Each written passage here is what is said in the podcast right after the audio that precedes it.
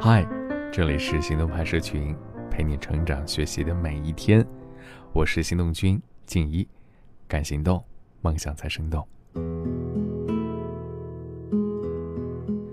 有一些对未来感到迷茫、前路感到惆怅的朋友，常常会问到的一个问题就是：我要怎么做才能让自己更好啊？我说，做一个更好的自己。他们便会反问：做自己？我继续回答：做自己是一个寻找自我的感性的过程。我所说的做一个更好的自己，更是一个塑造自我的理性过程。没错，面向未来的时候，请寻找可用价值，并且塑造自己。今天的这篇文章来自古典古少侠，作者古典。做自己这个词儿，熟悉的谁都听过。可又陌生的，谁也说不清楚确切含义。人们对他有太多误读，导致我开始害怕听到年轻人兴冲冲地说要做自己，担心反而误入了歧途。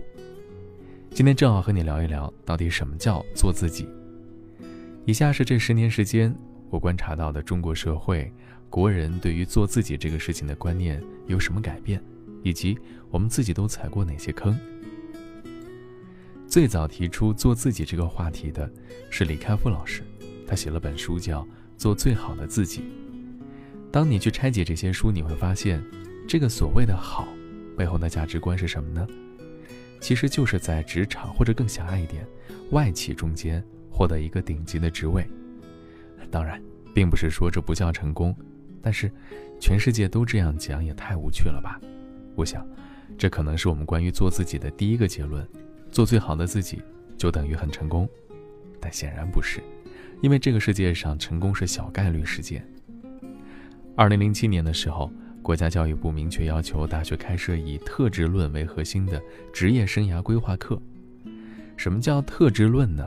简单来说，就是我们去评测你有什么样的天赋、能力、兴趣、价值观，然后可以推荐一个合适的工作给你。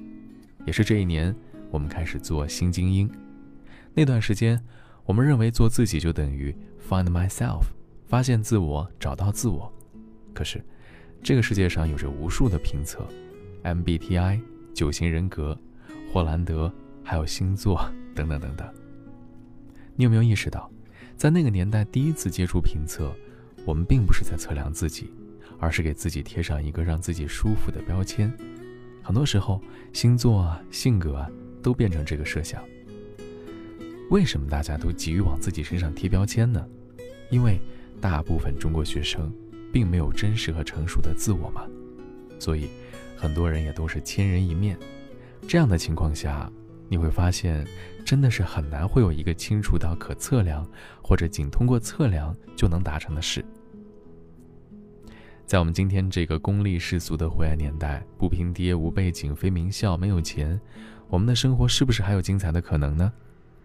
希望每一个没有背景、非名校、无钱无缘海外镀金的如你我的平凡人，都能学习到如何成为改变自己生命的英雄，以及找到让平凡的生活不平凡的勇气与智慧，然后开始做些什么吧。如果有一天有人开始打击你、嘲讽你，告诉你那不行，那正是因为你走在了自己的路上了。我现在回头看，觉得这就是一个典型的屌丝心态。有那么几年时间，我们啊，其实不仅是我们，整个社会都陷入到一种特别努力想证明自己，在做自己的动作里面。这个阶段的做自己成为一种自己的壳。如果谁说你不好，你就说我在做自己。有的时候明明做不到，但是你说我不想要，我在做自己。这是我们中国人做自己的第三个阶段。刘慈欣大刘在小说《三体》里写到了一个地方，叫红岸基地。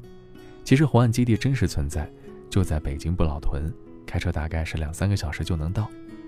我们在做超级个体专栏的时候，有一天晚上跑去那里看星星。当我在北京第一次看到银河，才知道真的有银河。但是平常因为城市灯光太亮，我们看不到。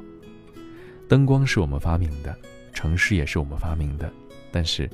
这种东西很多时候让我们就失去了对于更宏大坐标的标志。就像目标是我们自己定的，做自己的心态也是我们自己定的。但是这些灯光障碍了你把自己放在一个更大的人生维度和坐标里去想，到底什么是做自己？仅追求与众不同，是最廉价和偷懒的做自己啊！随着时间的推移，做自己的理念继续在往前推进，你会发现，做自己慢慢的回到了找回真我里面去了。你会注意到有大量的关于科学和心理学的书出现，自我。应该放在一个比较大的空间里，才有可能找准，而不仅是你的自我感觉。这样的一个故事，我印象特别深，分享给你，也作为一个提醒。巴菲特有一个飞机师叫做弗林，他为巴菲特开了十多年飞机。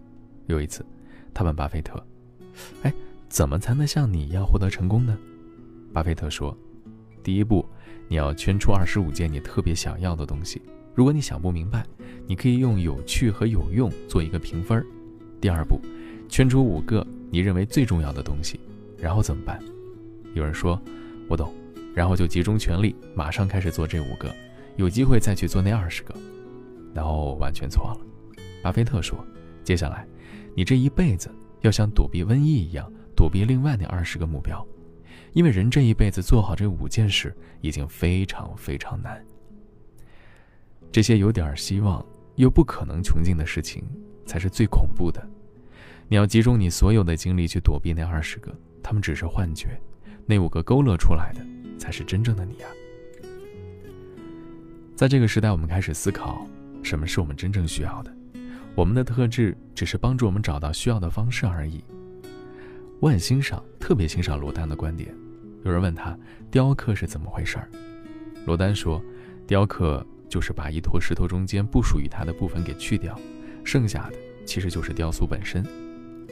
人生也是一个做减法的过程，是一个从社会的我、虚假的我、想象的我到内在的我，慢慢的去找到一个真正的我的过程。那些看起来轻松愉悦不难的东西，其实背后都有巨大的积累。日本设计师山本耀司说：“自我这个东西其实是你看不见的，没有什么所谓的自我。”它是流动的、冲撞的，你只有真真正正的撞上了些什么，才知道边界在哪儿。那撞上什么东西会让你知道边界呢？往下是没边界的，只有往上走。所以，山本耀司说，你要终身跟那些很强的东西、很可怕的东西和水准很高的东西相碰撞，然后才知道自己是什么。自我是不断的在自我升级中间碰撞而产生的。山本耀司又把自我提升到一个更高的层次。自我不是寻找所谓的真我，根本没有什么真我。自我是一个持续的自我塑造的过程。也就是说，不会有什么 be myself，只会有 make myself，create myself。不会有什么回到内心，你需要持续的回去，同时持续的升级。这样就像是每隔一段时间登上一座新的高山，看到全然不同的格局和风景一样。所以，一个自我塑造的过程包括三个部分。第一个是持续的自我超越，但是，只要自我超越，也当然就会不断的失手。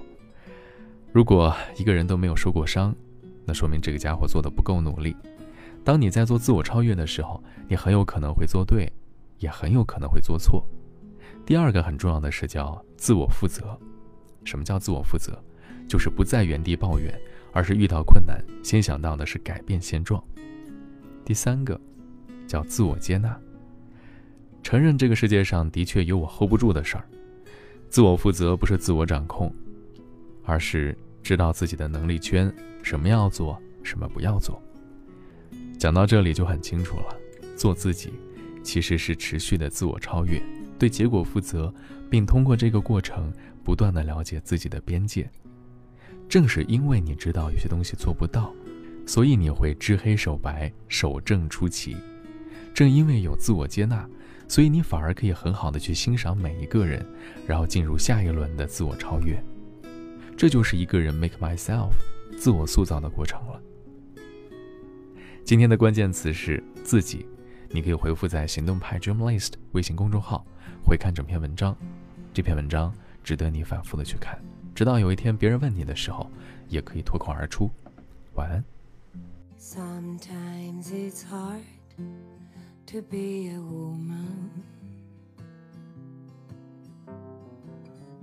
Giving all your love to just one man.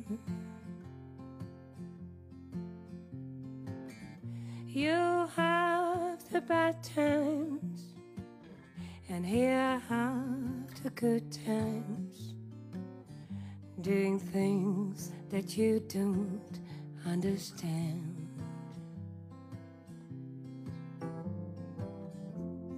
But if you love him, you forgive him. Even though he's hard to understand. Mm-hmm. And if you love him, oh, be proud of him. Cause after all, he's just a man.